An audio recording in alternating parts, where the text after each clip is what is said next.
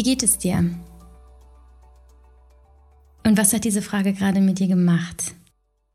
Ich frage das bewusst, weil mich triggert diese Frage ganz häufig, denn ich merke dann, dass es mit einem einfachen Gut nicht vollständig beantwortet wäre, denn eigentlich ist alles gut, so objektiv betrachtet und manchmal auch subjektiv. Und dennoch merke ich da manchmal so einen Widerstand und so ein, so ein kleines Aber, weil manchmal spüre ich, da ist noch mehr. Und wenn es dir genauso geht, dass eigentlich alles okay ist und doch irgendwie nicht, dann ist diese Podcast-Folge eine Podcast-Folge, die du dir unbedingt anhören solltest, die dir vielleicht helfen wird zu verstehen, was mit dir los ist. Vielleicht hast du Momente, die dich immer triggern und du wirst in immer wiederkehrenden Situationen wütend und weißt gar nicht wieso. Und rational ist es dir total bewusst, dass diese Person oder diese Situation, die dich wütend macht, ja nicht schuld ist. Und dennoch kannst du es emotional nicht fühlen und es kommt immer wieder und immer wieder und vielleicht schon dein ganzes Leben lang. Und manchmal wirst du traurig und verstehst gar nicht wieso und am Ende weißt du gar nicht, woher das kommt und was es mit dir macht, aber du verstehst, dass es eigentlich gar nicht zu dir gehört. Und ähm, deswegen glaube ich, dass diese Podcast-Folge interessant für dich ist, weil ähm, es ganz, ganz vielen Menschen genauso geht wie dir. Und deswegen gibt es Menschen, die mit Menschen wie dir, mit uns arbeiten, und zwar in Form von Schattenarbeit. Sagt dir das was? Schattenarbeit? Wenn nein, dann wirst du es hier erfahren in dieser Podcast-Folge, erklärt von Alina Klein. Alina Klein ist eine ganz, ganz alte Freundin von mir, ähm, die ich aber jetzt seit vielen Jahren nicht mehr gesehen habe, weil wir eine sehr, sehr coole Zeit zusammen in Düsseldorf hatten, als wir zeitgleich in Düsseldorf gelebt haben. Irgendwann bin ich weggezogen, dann ist sie weggezogen, lebt mittlerweile in äh, Holland mit ihrem Mann. Und jetzt haben sich unsere Wege wieder gekreuzt. Das ist natürlich gar kein Zufall, weil Zufälle gibt es nicht. Ähm, ne, das Gesetz der Resonanz, man zieht ja dann doch immer das an, was man braucht. Und äh, für mich war es definitiv auch das Thema Arbeit mit meinem Schattenkind und mit, den, mit all meinen Anteilen, was sehr, sehr spannend war. Und genau das macht Alina Klein auch. Und sie wird uns in dieser Podcast-Folge erzählen, wie sie selber zur Schattenarbeit gekommen ist. Und es ist eine ja, sehr bewegende Geschichte weil sie wirklich durch eine schwere Krise gegangen ist, die aber gefühlt viele, viele, viele Jahre, wenn nicht sogar ihr halbes Leben lang ging. Ähm, sie hat äh, wirklich schwere Verhaltensstörungen entwickelt und sogar Halluzinationen und Panikattacken und ist dann, und das wird sie aber auch erzählen, deswegen will ich gar nicht so viel vorweggreifen, an, an jemanden gekommen, der ihr eine ganz neue Welt eröffnet hat und im Grunde genommen dadurch einen Zugang zu ihrer Welt in der sich plötzlich Bilder eröffnet haben, mit denen sie arbeiten konnte und die sie vor allem auch emotional endlich sehen und betrachten und mit ihnen arbeiten konnte. Und das, was Alina selber in der, in ihrer persönlichen Traumatherapie erlernt hat, gibt sie nun weiter. Seit drei Jahren arbeitet sie selber mit KlientInnen und und hilft ihnen ihre, ihre innere Welt zu erforschen und ähm, dort auch diese Traumata aufzugreifen, und neu zu betrachten, aus einer neuen Perspektive und vor allem aus einer emotionalen. Und das ist unfassbar spannend, ein ganz, ganz, ja, äh, faszinierendes Feld. Und ähm, ich hatte viele, viele Fragen und Alina hat sehr, sehr ehrlich und ähm, ja auch informativ geantwortet. Ich wünsche dir ganz viel Spaß bei dieser Folge. Ich möchte dennoch ähm, eine Triggerwarnung aussprechen.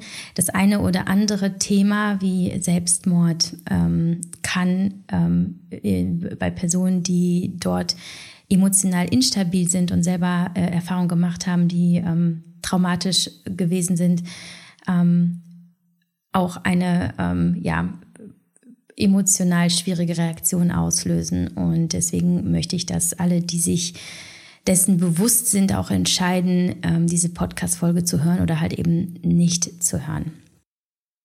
Genau. Ich wünsche dir ganz viel Freude und ich freue mich sehr auf dein Feedback und auf äh, Austausch mit dir zu diesem Thema. Und ja, wie immer auch über eine Bewertung, wenn du magst.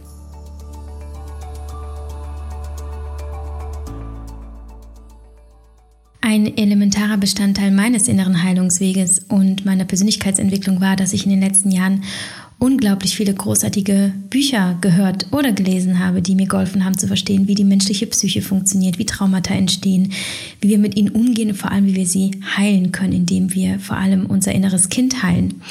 Und wie viel Wissen lese ich nicht nur unendlich viele Bücher, sondern ich höre vor allem sehr gerne Bücher. Und ähm, das tue ich unter anderem mit Bookbeat. Und das schon seit vielen, vielen Jahren, seitdem ich die App auf meinem Handy habe. Und Bookbeat ist Sponsor der heutigen Podcast-Folge und ich finde, das ist unglaublich passend, weil du bei Bookbeat auch großartige Titel findest, die dir eben helfen, den Zugang zu dir selbst zu finden und ähm, deine Seele zu heilen und sie wieder freizulassen. Ja, und für alle, die Bookbeat noch nicht kennen, mit Bookbeat erhältst du Zugang zu mehr als 500.000 Büchern und E-Books und kannst so viele Hörbücher pro Monat hören, wie du willst und das schon ab einem Bookbeat-Abo ab 9,99 Euro. Es gibt übrigens auch ein Familienkonto, also Bookbeat quasi für die ganze Familie. Und ich habe aber auch in meinem, ähm, in meinem Bookbeat-Konto ganz viele tolle Kindertitel abgespeichert, sodass die Jungs und ich gemeinsam auch viele schöne Hörbücher hören. Und äh, ich finde, das ist einfach eine, ein sehr, sehr tolles Angebot, was es da gibt, zumal man wirklich alle Hörbücher streamen oder auch offline hören kann. Und ähm, ja, was ich ansonsten an Bookbeat mag, ist, dass du die Hörgeschwindigkeit anpassen kannst, was ich sehr gerne mag, weil ich manchmal eben Bücher äh, konsumiere, um, um Wissen zu gewinnen. Und dann darf es auch mal ein bisschen schneller gehen, damit ich, äh, damit ich mehr in kürzerer Zeit schaffe. Ja, manchmal bin ich eine effiziente Leserin bzw. Hörerin. Und was ähm, auch großartig ist, dass es einen Schlaftimer gibt, da ich sehr, sehr gerne auch abends zum Einschlafen ein Hörbuch höre, wie zum Beispiel aktuell in den letzten Zügen ähm, Zurück zu mir von Laura Marlina Seiler kann ich auch nur empfehlen, insbesondere wenn es um die innere Heilung geht und ähm, ja, die Begegnung mit dem inneren Kind, aber auch mit dem alten, weisen Ich ja, das ist ein sehr, sehr schönes Buch. Zurück zu mir kann ich euch nur empfehlen. Was ich ähm, außerdem gerade beendet habe, ist Think Like, a Monk, ein, ein riesen Bestseller von Jay Shetty, findet ihr auch bei Bookbeat. Ähm, auch eine, ein, ein wirklich ein, eine, ein wunderbares Stück Literatur, wenn es darum geht, herauszufinden, wie man ein zufriedenes Leben führen kann. Ich habe natürlich ein Angebot für dich. Mit meinem Code YAVI, also Y-A-V-I, kannst du Bookbeat zwei Monate kostenlos testen und in so viele Hörbücher reinhören, wie du möchtest. Du kannst den Code einfach einlösen über www.bookbeat.de slash Yavi ähm, oder www.bookbeat.at slash Yavi oder www.bookbeat.de slash Yavi und der Code lautet Yavi YAVI. Und dann kannst du schauen, ob, ob Bookbeat auch für dich ähm, ja, der ideale Audio-Streaming-Dienst für Hörbücher ist. Ich wünsche dir dabei ganz viel Spaß.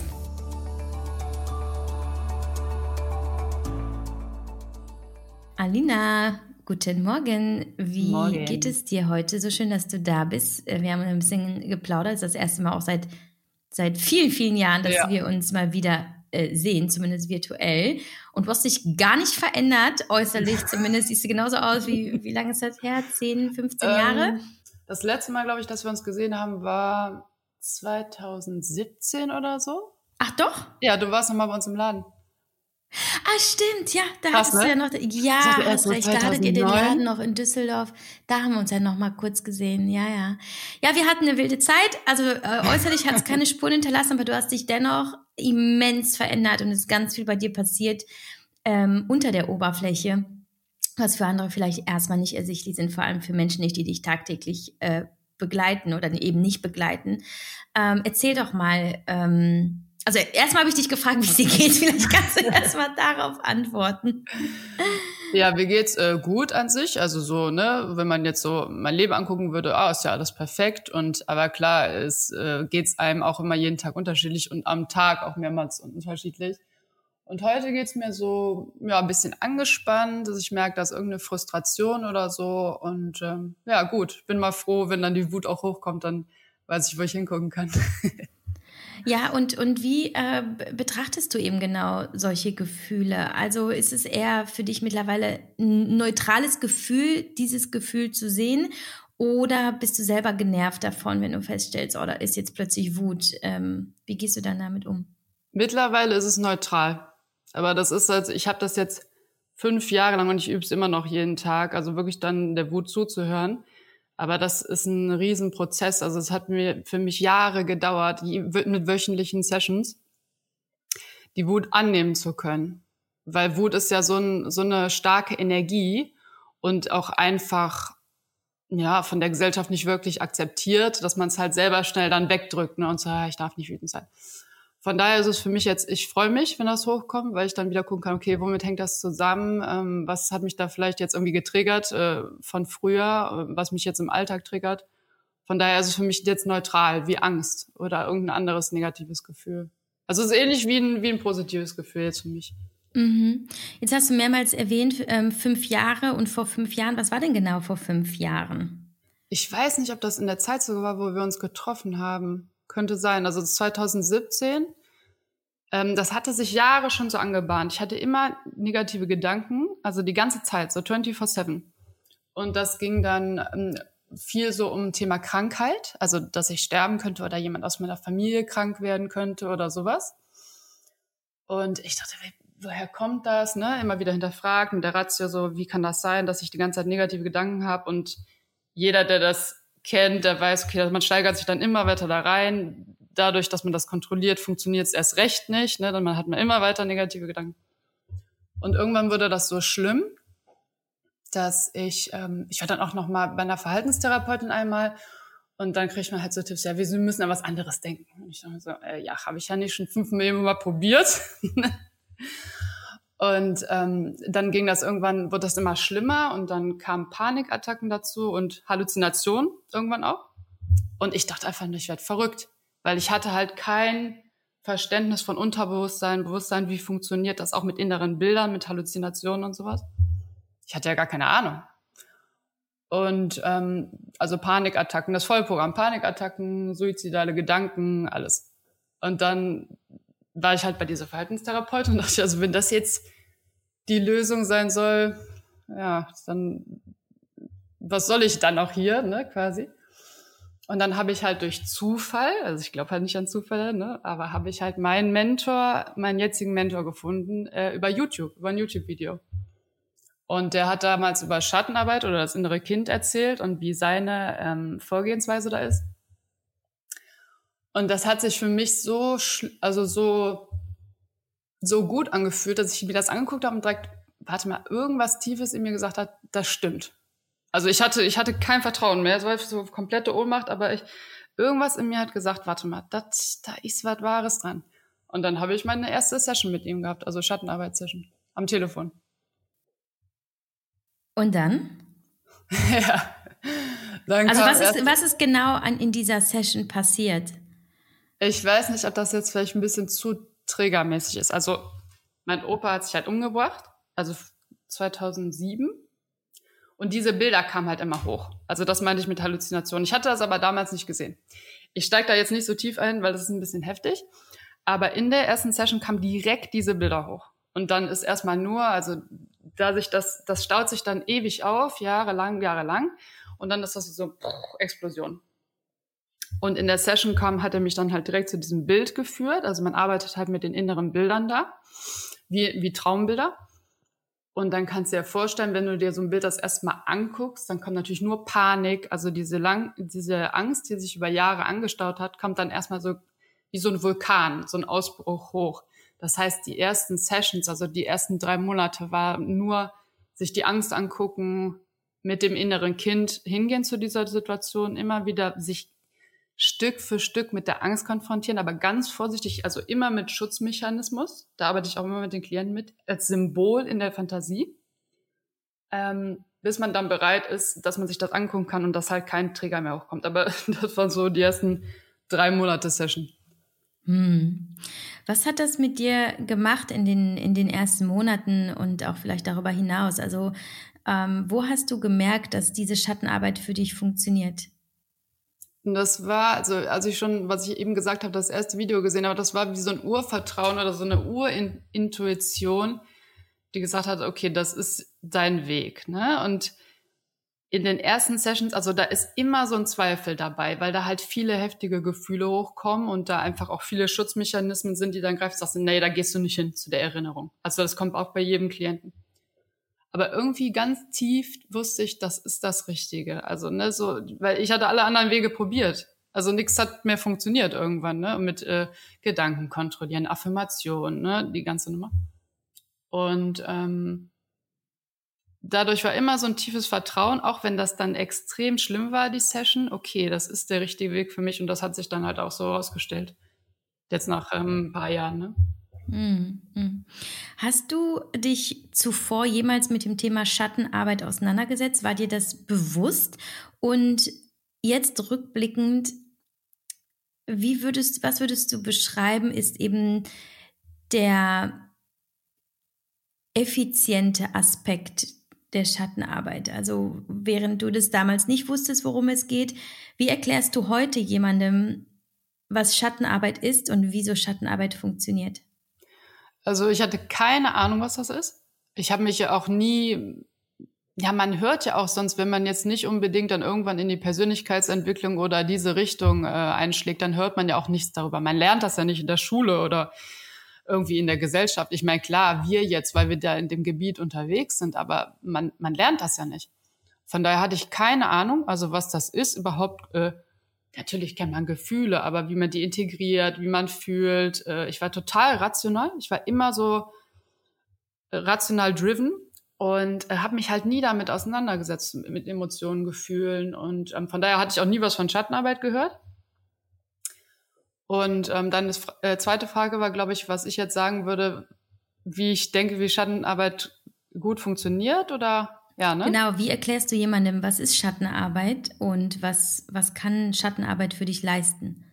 Also es gibt ja verschiedene Ansätze von Schattenarbeit. Also ich, ich habe das auch in deinem letzten Podcast gehört, du hast ja vom Schattenkind erzählt, ne? Und ähm, also es gibt halt mehrere Anteile in einem. Man denkt immer, es gibt ein Ich, aber es gibt halt das, äh, den wütenden Anteil, den ängstlichen Anteil, den traurigen Anteil, den happy Anteil. Also es gibt ganz viele unterschiedliche Anteile in einem selbst. Es gibt nicht das eine Ich. Ne? Was dann wieder verbunden ist auch mit Erinnerungen und äh, Gefühlen, Emotionen und ja. Jetzt ist es halt so, dass man mit diesen inneren Anteilen arbeiten kann. Also wie ich das halt mache, bei mir selber in Meditation und mit den Klienten auch in Meditation. Also bei mir selber mache ich das täglich und mit den Klienten so einmal die Woche. Und ich arbeite mit diesen inneren Bildern. Und der Unterschied ist, also man kann einmal rational an äh, Schattenarbeit rangehen und damit arbeiten. Also sagen, okay, das ist das Schattenkind jetzt, was hochkommt. Und das ist das Happy Kind, keine Ahnung. Ähm, aber dann weiß man das halt nur. Also dann weiß das die Ratio. Und für mich ist halt der wichtige Schritt, also bei mir selber, jetzt aus eigener Erfahrung und mit den Klienten und von meinem Mentor, in der inneren Welt damit zu arbeiten. Also die Gefühle halt wirklich, also einzutauchen, nicht Hypnose. Es geht jetzt nicht so tief Hypnose, aber man ist in einem anderen Zustand. Also man ist auf dieser emotionalen und Gefühlsebene, Körperebene. Und da steigt man ein. Also die Leute schließen halt einfach die Augen, wenn die wollen. Und dann kommen Bilder hoch. Oder ein Gefühl oder Enge, zum Beispiel hier auf der Brust Druck oder so. Dann arbeitet man mit Symbolen. Also was siehst du auf der äh, Brust? Zum Beispiel ein Riesengewicht. Und nach einer halben Stunde sagt man, ah, okay, lass dich mal von dem Ge äh, Gewicht in die Vergangenheit führen. Und da kommt dann eine Situation, wo man sechs Jahre alt war, wo das mit zusammenhängt. Also für mich der Schlüssel bei richtig guter Schattenarbeit ist, wo sich dann auch Sachen lösen können oder integrieren können, dass man auf der emotionalen Ebene damit arbeitet. Und das halt nicht nur weiß, weil das bringt nichts. Das, also für mich jetzt nicht. Ne? Man kann wissen, okay, ich gehe jetzt nicht mehr zum Kühlschrank, ich habe 20 Kilo Übergewicht, aber wenn das Gefühl übernimmt, also dieses Suchtgefühl oder so, ja, da kann man da 20 Jahre wissen und das, das Suchtgefühl übernimmt einen dann, ne? So mache ich das. Mhm. Und ähm, hast du selber an dir festgestellt, dass es auch Momente gibt, in der in denen Schattenarbeit für dich eher hinderlich ist? Also kann Schattenarbeit auch das Gegenteil bewirken und Zustände verschlimmern und ist somit vielleicht für einige Leute nicht geeignet? Das ist für jeden geeignet. Ich habe das bei mir nie festgestellt, aber man muss gut begleitet werden. Sorry. Also wenn man das mit einem Mentor macht, ne? Auch wenn man das alleine macht. Aber da, äh, also das ist ganz einfach, wenn man das alleine macht. Man kann sich fünf Minuten hinsetzen, die Augen schließen und einfach gucken, was passiert. Ob da eine Körperempfindung hochkommt, ein Bild, ein Gefühl. Der Mentor muss einfach gut sein, weil der checkt genau, okay, das ist jetzt zu weit. Also zum Beispiel, wenn jemand ein Bild sieht. Es kann sogar sein, dass der Klient das selber nicht weiß, dass das zu weit ist. Aber wenn das ein guter Mentor ist, dann sieht er, oh, warte mal, jetzt ist es jetzt zu krass. Das hängt da und damit zusammen. Ich muss den anderen einen Schritt zurückführen. Da, dann ist das kein Problem. Ne? Ich glaube, was ganz oft so mit Schattenarbeit das Ding ist, dass Leute denken zum Beispiel bei Wut, okay, oh Gott, wenn ich mir dann die Wut angucke, dann wird die ja noch schlimmer, dann verprügel ich ja wirklich jemanden oder so, ne? Das ist ja also dieser Gedanke dahinter. Aber das Problem ist halt, wenn die Wut unterdrückt wird. Also wenn das unterdrückt wird, unterdrückt wird, unterdrückt und nicht gefühlt wird und dann ah, kompletter Ausraster oder was weiß ich, was dann passiert, kann man sich ausmalen. Aber dadurch, dass die Wut halt angeguckt wird, gefühlt wird und dann in so einen Flow kommt oder die Angst oder was auch immer, ist das mehr, ich beschreibe das immer wie so eine Welle. Also zum Beispiel bei Angst, dann kommt da so eine Panikwelle und dann kann man stehen bleiben, also Kampf, ne, und dann knallt ja einen um oder man schwimmt halt mit. Also so ist das halt mit Gefühlen auch und mit Schattenarbeit. Hm. Woher weiß ich denn, ob ich mich in die Schattenarbeit begeben sollte, ob das was für mich wäre, ob ich da vielleicht jemanden kontaktieren sollte. Was sind für dich so die, die Signale, ähm, vielleicht ein Gespräch mit Menschen oder wenn jemand auf dich zukommt oder für alle, die jetzt einfach zuhören? Wann sollte ich mich dem Thema mal nähern? Ja, also ich glaube halt, und das war bei mir auch so, man guckt sich ja nicht wirklich seine Themen an, wenn alles noch so okay läuft, ne? Wenn man sich einigermaßen gut fühlt und weil jetzt nicht Krise ist oder irgendwie sowas.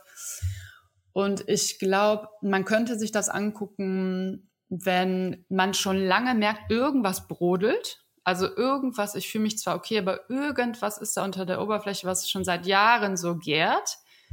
Oder halt, also Panikattacken, wenn man monatelang ja traurig ist oder so. Das heißt nicht, dass Trauer schlecht ist. Ne? Also wir integrieren ja negative Gefühle, aber wo man einfach merkt, ich ich schaffe das selber nicht mehr. Also das war bei mir so der Punkt. Aber das ist auch für jeden anders. Und Schattenarbeit ist halt auch wirklich ein Schritt, weil es halt oft nicht angenehm ist.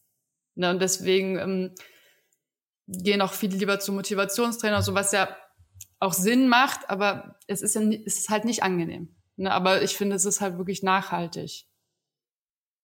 Also wer sollte Schattenarbeit machen? Jeder, der, der fühlt, warte mal, irgendwas stimmt hier nicht und zwar schon seit einer längeren Zeit oder wenn Leute Panikattacken haben oder ich meine, ich glaube, das wird auch immer mehr in nächster Zeit auch einfach durch Corona und so die ganze Sache, dass äh, Leute einfach mit diesem Thema ähm, Krankheit, Tod konfrontiert werden. Dann ist immer guter Zeitpunkt. Also einfach, wenn man merkt, ich schaff's selber nicht mehr. Mhm. Ist interessant, dass du das sagst, also diese Beobachtung äußerst.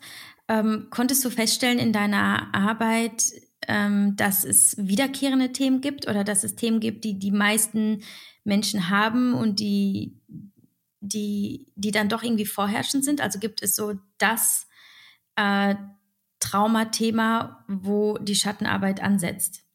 Es gibt so kollektive Themen, also die bei jedem sind. Auch, es gibt auch kollektive Symbole äh, in der inneren Welt, äh, die jeder Mensch hat. Und dann gibt es noch mal persönliche Themen, aber das also das hängt auch äh, viel zusammen. Und ähm, aber es, die meisten Themen, äh, eigentlich fast alle, ich sag mal 90 Prozent, ähm, sind kollektiv. Also zum Beispiel Thema Tod, Krankheit, ähm, Überlegen, Überleben und dann diese ganzen Gefühle, die wir alle haben, also Wut, Angst, Trauer. Ne? Also wir sind ja alle unterschiedlich, aber wir sind auch sehr ähnlich. Und vor allem in der inneren Welt hat man auch dann Symbole, die immer wieder auftauchen.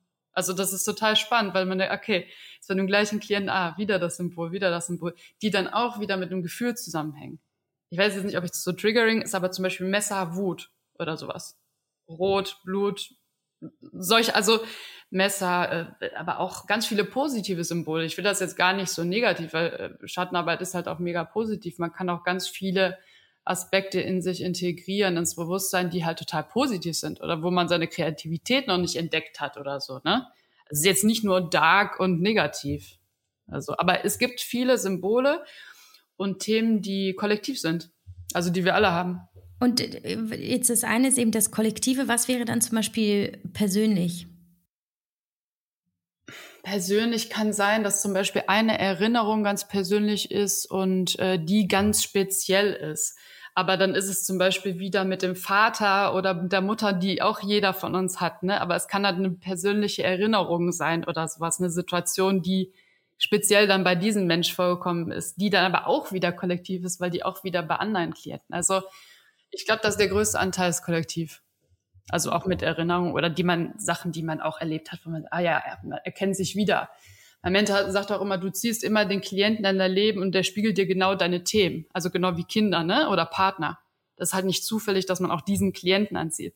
Der sagt auch immer, jede Schattenarbeitssitzung mit dem Klienten ist deine eigene Schattenarbeit. Ist auch ganz oft, dass ich hm, dann die gleichen Symbole vorher schon äh, sehe oder die gleichen Körperempfindungen habe, bevor ich überhaupt die Session mit demjenigen anfange. Eine Stunde vorher oder so.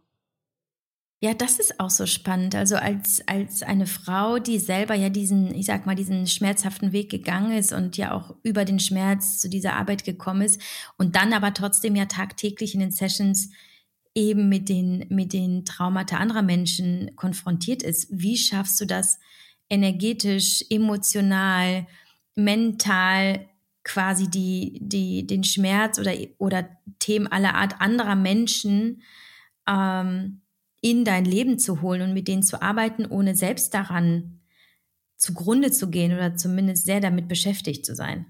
Das ist halt das Geniale an guter Schattenarbeit. Also wenn man wirklich gut das selber gelernt hat, in sich selber in Verbindung zu gehen und einen guten Trainer hatte, dass man im Flow ist mit der anderen Person. Das heißt, wenn du deine Gefühle in den Fluss bringen kannst, also wenn du dich mit dir selber ähm, konfrontieren kannst und deine Angst fühlen kannst und das kein Thema mehr ist. Also das heißt, das ist, glaube ich, auch oft das Problem bei äh, Coaches oder anderen Leuten. Also die reden mit dem Klienten oder gehen damit rein und wollen sich schützen halt vor der Emotion. Aber ich gehe halt mit denen in die Emotion. Und das ist voll okay ich fühle das sehr gerne, weil ich denke, ah geil, jetzt löst derjenige was auf oder integriert das halt. Und ich habe halt keine Angst vor der Angst oder vor der Wut oder sowas. Ich bin froh, wenn diese Emotionen kommen. Und dadurch, dass das im Flow ist, hat man danach mehr Energie. Ich habe ganz oft nach der Session, dass ich denke, boah, geil, ich habe mega viel Energie. Ne? Und ich glaube, das Problem ist einfach, wenn man sich davor schützen will, dann geht man zugrunde. Also wenn, wenn man sich davor schützen will und sagt, ich muss jetzt hier eine Mauer aufbauen und ähm, ich, muss, ich darf das nicht fühlen, ich darf das nicht fühlen, dann das funktioniert nicht. Also dann ist man nach 10 Jahren, 15 Jahren, 20 Jahren komplett am Ende. Ja, aber wie, wie persönlich werden dann die Beziehungen zu deinen Klientinnen? Also wie, wie kannst du da auch, also vielleicht trennst du das auch nicht, aber baut man da nicht auch sehr intensive Beziehungen auf? Mm, das, äh, also ich glaube, mein Mentor weiß mehr über mich selber, als ich über mich selber weiß. Der weiß mehr als mein Partner, als jeder um mich rum. So, und also man hat eine sehr intime Beziehung mit den Leuten. Das heißt jetzt ich habe natürlich keinen privaten Kontakt so mit denen, aber in der, in der äh, Session, ja, musst dir jetzt vorstellen, dass wir einfach beide die Augen schließen und in unsere innere Welt reinführen. Man geht ja in Verbindung, energetisch auch. Also man hat eine extreme ähm, Verbindung. Ist da auch teilweise die Gefahr einer Abhängigkeit, vor allem seitens des Klienten, dass äh, du spürst, da ist auch irgendwo eine Erwartungshaltung und vielleicht auch ja eine Abhängigkeit, die die davon zeugt, dass jemand jetzt vielleicht sein, seine Ängste darauf projiziert, auch dich zu verlieren zum Beispiel. Wenn du verstehst, was ich meine. Ja, kann passieren. Das ist ähm, auch Teil der Ausbildung, also dass man dann lernt, dass man auch dann Gespräche ausfallen lässt extra also zum Beispiel, dass man sagt, so heute nicht.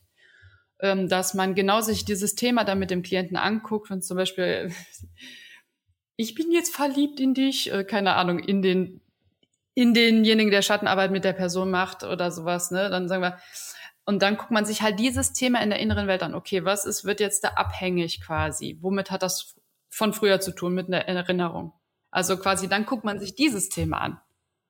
Und dann gibt's wieder einen Berufsbildungsprozess. Ah, okay, ah, das hat mit meiner ersten Freundin damals aus der Grundschule zu tun. Keine Ahnung. Ich weiß es nicht. Aber ähm, da gibt's bestimmte Sachen, die man da machen kann. Zum Beispiel äh, Sessions ausfallen lassen bewusst. Äh, ist auch ganz oft, dass Klienten privat Nachrichten schreiben, dann so, ich schaff's nicht mehr. Oder ne, das ist auch ein Kind, das dann greift, ein inneres Kind so, ah, ich brauche Hilfe, so, das, ne? Und man würdigt das dann auch, aber zum Beispiel, dass ich ja nicht zurückschreibe. Und das ist dann natürlich mega schwierig, auch, und das lernt man auch, zum Beispiel auch in den Sessions, dann, wenn jemand lacht, nicht mitzulachen oder so, aber es hat alles seinen Grund, also dass derjenige halt nicht abhängig wird. Oder wenn man halt abhängig wird, dass man sich das Thema anguckt. Was wird denn da jetzt abhängig? Und dann ist das kein Problem mehr. Aber Wahnsinn, das ist ja doch eine sehr, sehr große Verantwortung, die du ja trägst, weil du, was ist denn, was ist fragiler und, und verletzlicher als die Seele, in die du ja gehst? Und du baust sie ja quasi neu auf, indem du ihr eine neue Identität ja fast gibst, weil du ja Themen löst, mit denen sich ja deine deine Klienten bislang identifiziert haben und auf einmal baust du das ja von neuem auf. Was macht das mit dir? Also hast du diese, dieses Bewusstsein für diese Verantwortung und hat, äh, nimmt das, nimmt das in irgendeiner Weise Einfluss auf dich und ähm, auf dein Handeln? Hm, ja, auf jeden Fall. Ich bin mir da meiner Be Verantwortung bewusst. Und auch wenn es jetzt ganz schlimm werden würde, dann schicke ich die Leute auch zum Psychologen oder Psychiater. Muss ich auch rechtlich, ne? Aber ähm, ich bin meiner Verantwortung da bewusst. Und wenn ich, ich merke auch zum Beispiel, wenn jemand außerhalb der Session schreibt, okay, ist das jetzt, wird das jetzt wirklich gefährlich oder halt nicht, ne? Also man fühlt sich ja in den anderen rein. So, das ist nicht das Thema. Aber ich bin meiner, mir meiner Verantwortung bewusst, aber es ist mehr so, man zieht sich nicht zufällig an, also man, also so sehe ich das halt, man zieht den Klienten an und ähm, wenn man sich richtig in denjenigen reinfühlt und guckt, wie weit kann ich gehen, wie weit ist derjenige bereit zu gehen, immer mit einem Schutzmechanismus arbeiten, nicht so sehr in eine Erinnerung reingehen, wo derjenige nicht bereit für ist. Man lernt das. Ne? Also das ist jetzt, da kann nichts passieren. Und wenn es ganz schlimm wird und man jetzt das Gefühl hatte, okay, nee, das passt jetzt irgendwie nicht mehr so, und auch rechtlich, dann äh, schicke ich denjenigen zum Psychologen oder zum Psychiater. Ne?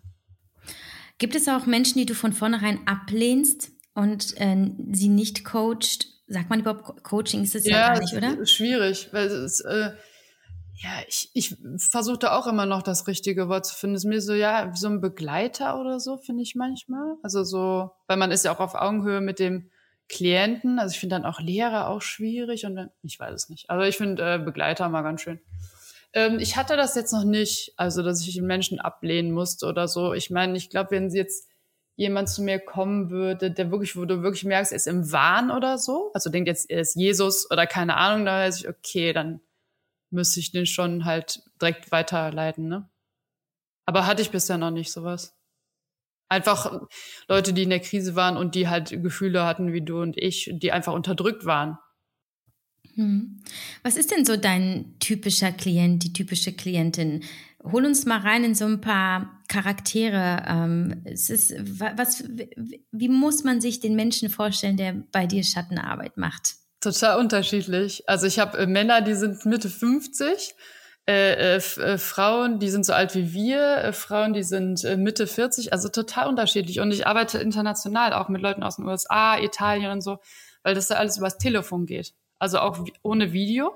Das hat auch einen bestimmten Grund, einfach weil man den anderen dann nicht sieht. Man kann das zu Hause machen, sich hinlegen, hinsetzen, wie man will. Man ist in seinem geschützten Raum, also der Klient zu Hause in seinem Wohnzimmer oder sowas oder im Schlafzimmer.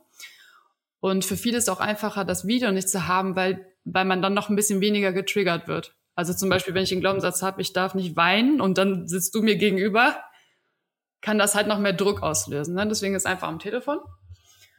Und ähm, typischer Klient kommt halt mit den Sachen, die ich eben meinte, wo man einfach merkt, ich komme hier selber nicht mehr weiter oder ich habe schon verschiedene andere Wege probiert und irgendwie ähm, funktioniert das nicht.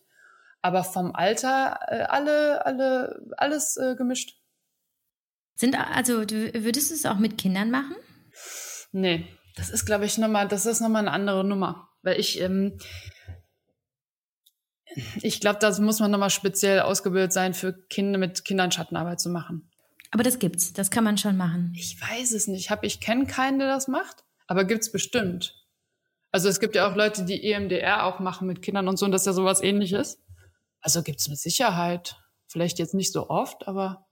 Ja, wobei man, man ja natürlich auch ähm, weiß, dass Schattenarbeit ja eben häufig mit diesen Schattenkindern arbeitet, die ja auch erst in der Kindheit ja sich so etablieren. Also im Grunde genommen ähm, arbeitest du ja mit dem inneren Kind, das ja vielleicht bei den Kindern eben noch nicht so ausgeprägt ist. Also da ist ja vielleicht noch gar nicht so viel da, sondern es baut sich über die Jahre auf. Und stellst du fest, also kannst du sagen, dass die meisten Probleme Probleme in Anführungsstrichen oder die meisten Themen sich in der Kindheit ähm, entwickelt haben, sind es hauptsächlich eben die, die Schattenkinder, die, die deine Klienten auch mit sich tragen, die eben Erfahrung gemacht haben, Schmerz äh, erfahren haben, etwas gesehen haben, dass sie einfach bis heute auch im Erwachsenenalter nicht loslassen? Auf jeden Fall. Also das, ähm, ich sag mal, so die wichtigste Zeit ist, wenn man vor Geburt daran glaubt. Also ich denke vor Geburt, aber fangen wir mal an mit pränatale Phase. Wichtigste Zeit meiner Meinung nach ist pränatale Phase so bis acht Jahre. Also weil die Kinder spiegeln alles im Bauch der Mutter, kriegen die schon alle Gefühle, Emotionen, Gedanken mit der Mutter. Und dann so bis acht Jahre so die spiegeln, ne? Die lernen durch die Eltern zu spiegeln, Freunde zu spiegeln, Lehrer zu spiegeln. Und dann, da ist noch wirklich rohes Unterbewusstsein und dann so langsam kommt, kommt das Bewusstsein so dazu. Aber die ersten Jahre sind so am aller, allerwichtigsten. Klar hat man danach später auch mal vielleicht äh, traumatische Erfahrungen, aber so diese ganz jungen Jahre sind so also meiner Meinung nach das Allerwichtigste.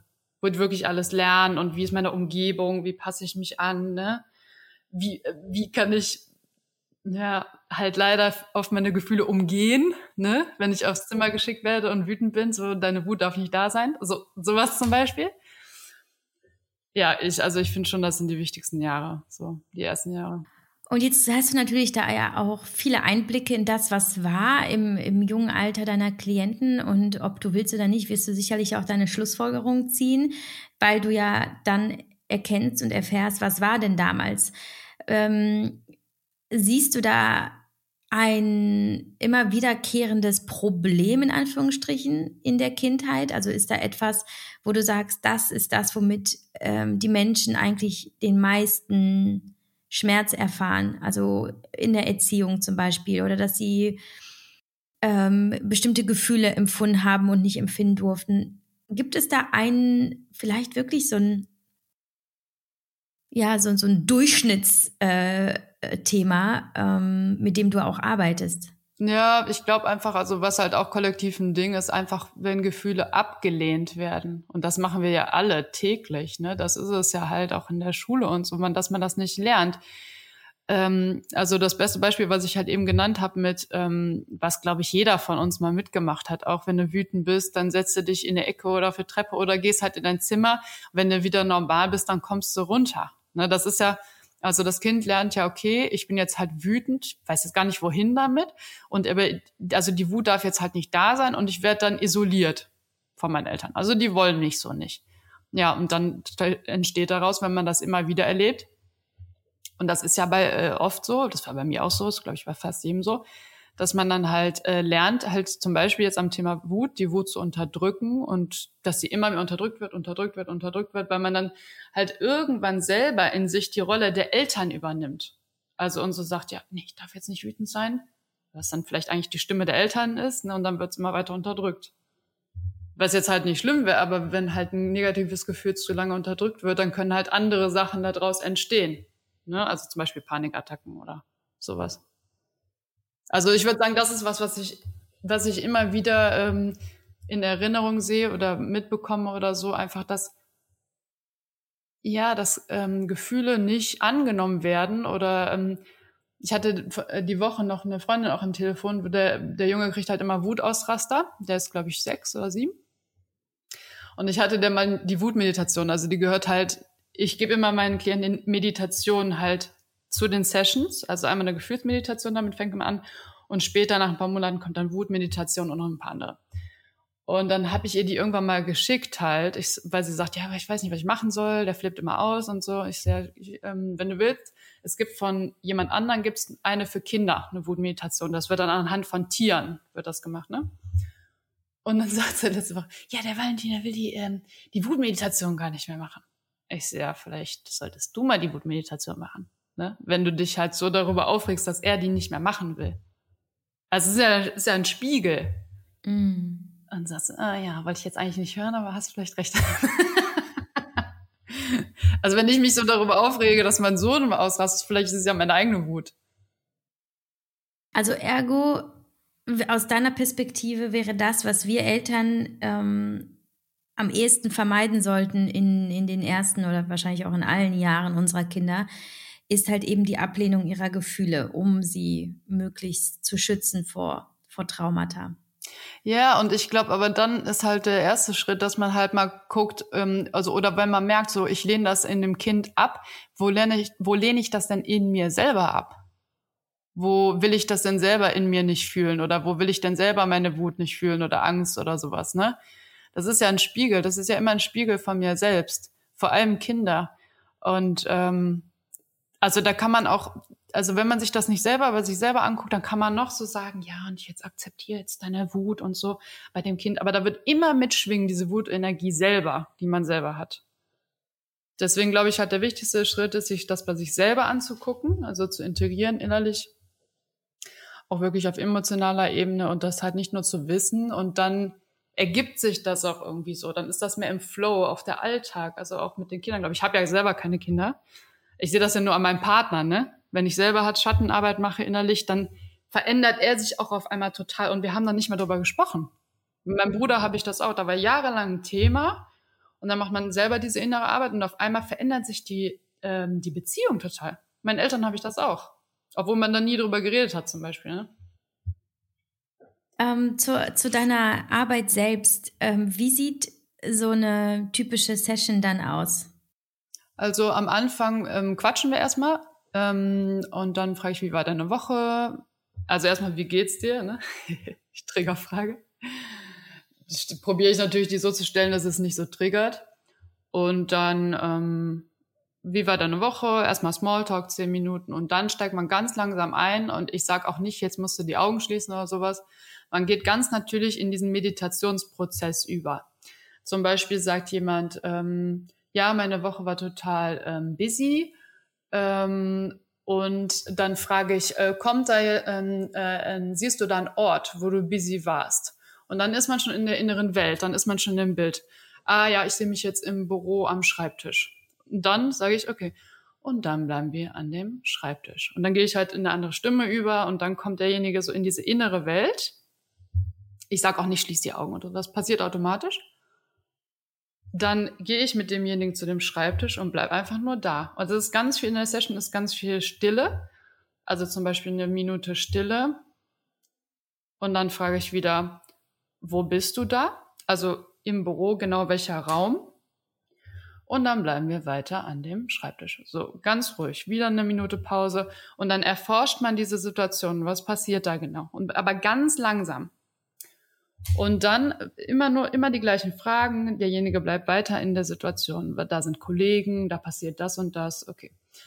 Äh, da ist ein Kollege. Okay. Wir bleiben weiter da mit dem Kollegen an dem Schreibtisch und diesem Teil von dir. Und irgendwann nach 20 Minuten oder so frage ich, was macht denn diese, was macht denn diese, ich nenne jetzt mal Beispiel Klientin Laura, was macht denn die Laura da an dem Schreibtisch? Sagt die, ja, ähm, die tippt da ganz wild und arbeitet so ganz verrückt, arbeitet Sachen ab. Okay, und dann wieder das angucken und wir bleiben weiter. Und das kann dann zum Beispiel der Leistungsteil sein, ne, wo wir eben drüber geredet haben. Und wir bleiben weiter bei dem Leistungsanteil. Okay, und dann lassen wir den leisten und der darf mal richtig abarbeiten, der darf mal richtig ausrasten. So, ne? Und ähm, dann nach einer halben Stunde ungefähr frage ich, und jetzt kannst du dich zurückführen lassen zu einer Situation aus der Vergangenheit von dem Leistungskind. Und dann kommt zum Beispiel was, wo man in der Schule saß, zehn Jahre alt war und einen Test schreiben musste und voll gestresst ge geschrieben hat und keiner durfte abgucken oder sowas. Und dann ist man halt in der Erinnerung, also die zusammenhängt mit der Bürosituation, ist man in der Schule und bei dem Gefühl, also Angst vielleicht auch, oh, ich muss mich beeilen, ich muss schnell sein. Und dann fühlt man die Angst, fühlt das Gefühl mit und da wird das integriert. Und dann am Ende findet man halt einen positiven Abschluss. Also man geht erstmal in das negative Gefühl, in die, in die Drucksituation zum Beispiel. Und ganz am Ende sage ich dann, und was würde sich jetzt dieser innere Leistungsanteil wünschen? Und dann kommt irgendeine Wunschvorstellung. Dann frage ich äh, nochmal nach, kannst du dir das visualisieren? Kannst du dir das vorstellen? Und dann wird diese Session halt abgeschlossen. So, ne? Also dann hat man einmal sich die Emotion angeguckt, das Gefühl, die Körperempfindung dazu, das Mitgefühl mit dem inneren Anteil. Das kann aber auch ganz oft sein, das Problem ist halt nicht das negative Gefühl, sondern der Kampf dagegen. Also es ist auch ganz oft, dass ich mit zwei inneren Anteilen dann arbeite. Zum Beispiel das Leistungskind, also das dann in der Schule sitzt und sich voll anstrengt und ah, ich muss eine Eins schreiben und äh, Stress. oder Angst. Und dann kommt auf einmal ein anderer Teil in das Bild. Sage ich jetzt, stell dir mal einen zweiten Anteil vor, der in das Bild kommt. Und das ist dann zum Beispiel der kein Bock-Teil. Der sagt, der Wut-Teil, der sagt, hör mal auf mit der Kacke, sich so abzuarbeiten. Ich habe da keinen Bock drauf. Also das ist ja auch dieser innere Streit, den jeder von uns auch hat. Den jeder von uns auch hat, zum Beispiel im Alltag, wo man denkt, boah, ich muss das jetzt machen, durchziehen, aber ich habe gar keinen Bock. Ich will am liebsten nur im Bett liegen. Das ist der innere Kampf. Dann kann man sich den wieder angucken, okay, was passiert da in mir? Und dann kommt das ins Bewusstsein, ah, okay, spannend. Kenne ich auch aus meinem Alltag, wenn ich eigentlich halt mega viel To-Dos habe, aber eigentlich nur chillen will. So, und das sind diese Anteile. Und die lernt man halt kennen und holt die ins Bewusstsein. So funktioniert eine Session. Gibt es auch äh, Situationen oder Menschen, die sich da überhaupt nicht drauf einlassen und sich nicht fallen lassen können? Wenn ja, was machst du dann mit denen? Nix. Dann ist das so. Also das ist typischer Abwehrmechanismus ist äh, schwarz sehen, also nix, ich sehe nix. Äh, Gedanken, ganz viele Gedanken. Ähm, äh, einschlafen bei der Meditation oder in Sessions manchmal auch, wenn ich zum Beispiel zu weit gehe oder sowas. Äh, aber in der Meditation auch, ich bin immer eingeschlafen irgendwie. Das sind alles Schutzmechanismen, Schutzmechanismen, die sagen, nee, du kommst jetzt hier nicht weiter. Und das, das ist okay. Also dann dann ist derjenige dann nicht bereit dafür. Und dann lasse ich den einfach im Schwarz. Okay, und dann ist es halt nur schwarz. Und dann ist zehn Minuten schwarz. Und dann kommt aber schon wieder ein anderer Anteil in der Person, der sagt, boah, gar keinen Bock, warum funktioniert das jetzt hier nicht? Was dann wieder der Leistungsteil wäre. Ne? Also, nee, nee, wir, wir arbeiten mit dem Schutzmechanismus. Wenn jetzt nichts kommen soll, dann kommt jetzt nichts. Mhm. Wie lange arbeiten deine KlientInnen ähm, so im Durchschnitt mit dir zusammen? Also nützt es auch mal einfach nur mal eine Session zu machen oder sagst du, oder oh, ist ein Prozess, das, da müssen wir uns mindestens so und so oft sehen? Das muss jeder selber wissen. Ich sage immer, also ich arbeite zum Beispiel auch nicht mit Verträgen oder sowas. Ich sag, weil das macht halt noch mehr Druck. Ne, das ist halt eh schon was, wo man jetzt nicht manchmal so viel Bock drauf hat und dann kommen viele Schutzmechanismen. Also manche bleiben ein halbes Jahr bei mir oder ein Jahr oder so und manche hören nach ein, zwei Sessions auf. Na, es ist ganz, ganz unterschiedlich. Total unterschiedlich. Ich glaube auch vielleicht auch, wie hoch der Leidensdruck ist so und wie viele andere Sachen man schon ausprobiert hat. Also das hängt mit so vielen Themen zusammen. Ähm, was ich halt aber immer auch dazu sage, ist, äh, da wird immer ein Teil kommen, der sagt, nein, das ist total falsch, was du machst, das geht gar nicht und das funktioniert ja nicht und das ist ja voll langweilig, ne? Also nur im Hinterkopf zu behalten, es kann ein Schutzmechanismus sein, der halt einen abhalten will, zu einer bestimmten Erinnerung zu gehen, zu einem bestimmten Gefühl und sagt so, nee, nee, lass das mal. Den Schmerz will ich nicht nochmal fühlen. So, ne? Mhm. Was fasziniert dich denn am allermeisten an der Schattenarbeit? Ja, die innere Welt, halt, ich liebe das. Also mit diesen Symbolen und dass man einfach merkt, hey, krass, wir haben ja alle die gleichen Symbole, das ist ja total crazy. Und äh, auch äh, sehr gleiche Erinnerung oder so. Und dass man auch so Zeitreisen machen kann. Ja, das finde ich mega faszinierend. Ich liebe das. Also man taucht ja wirklich in, eine, in diese innere Welt ein. Und äh, dass man dann irgendwann sieht, krass, ich kann ja so viel damit lösen. Hä? Wie? Also, das ist für mich magisch.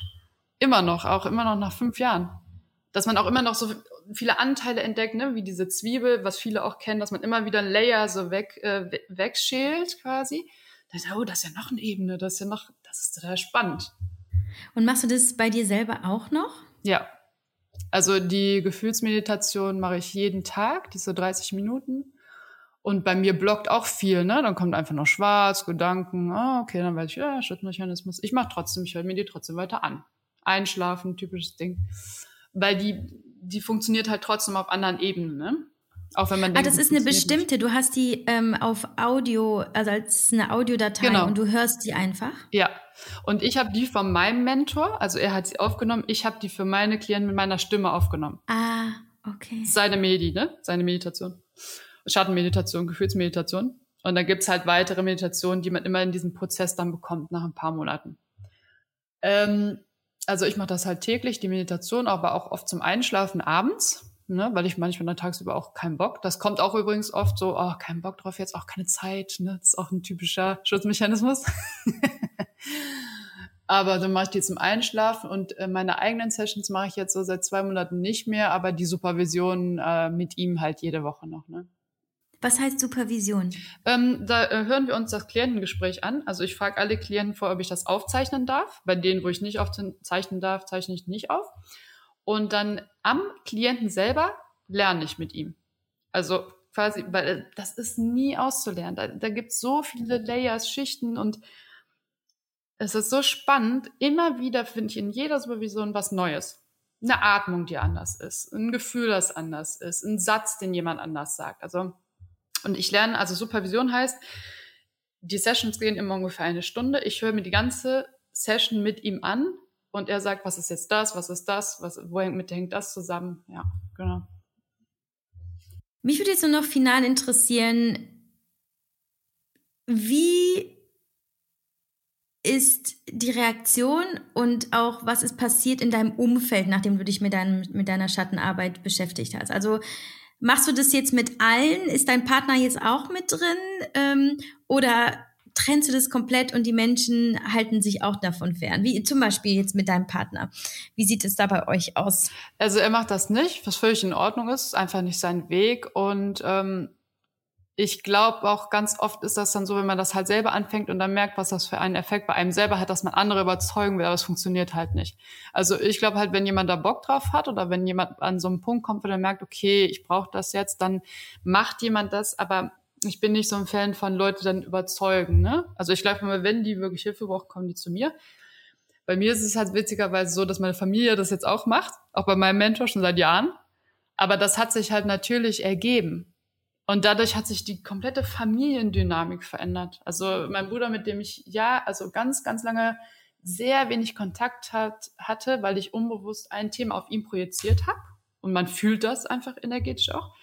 Mit denen habe mit denen habe ich jeden Tag Kontakt. Der ruft mich jeden Tag an.